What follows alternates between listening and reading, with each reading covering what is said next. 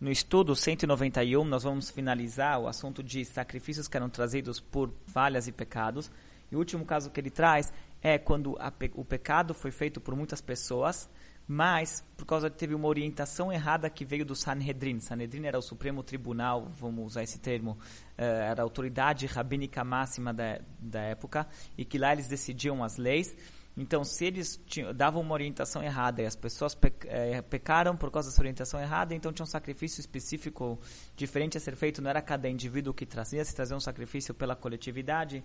Então, essa aqui é a última mitzvah que nós temos desse assunto. Depois, nós vamos começar um outro assunto que, vai, que se estende por hoje e no estudo de amanhã, que são situações de pessoas que elas ficaram impuras, como a gente vai ver mais para frente, a impureza das pessoas elas acontecem por situações, não tem nenhum problema em ficar impuro. A pessoa, ela fica impura. Porém, se ele quiser se purificar, tem um procedimento a ser feito. Tem quatro situações em que a, purifica, a purificação, não adianta só a pessoa fazer o ritual de ir no mikve e contar dias, às vezes que a pessoa tem que contar os dias depois de ir no mikve, ele também tinha que trazer uma oferenda para completar o processo de purificação dele 100%. Então, são desses casos que ele vai falar. O primeiro que ele traz aqui é azavá.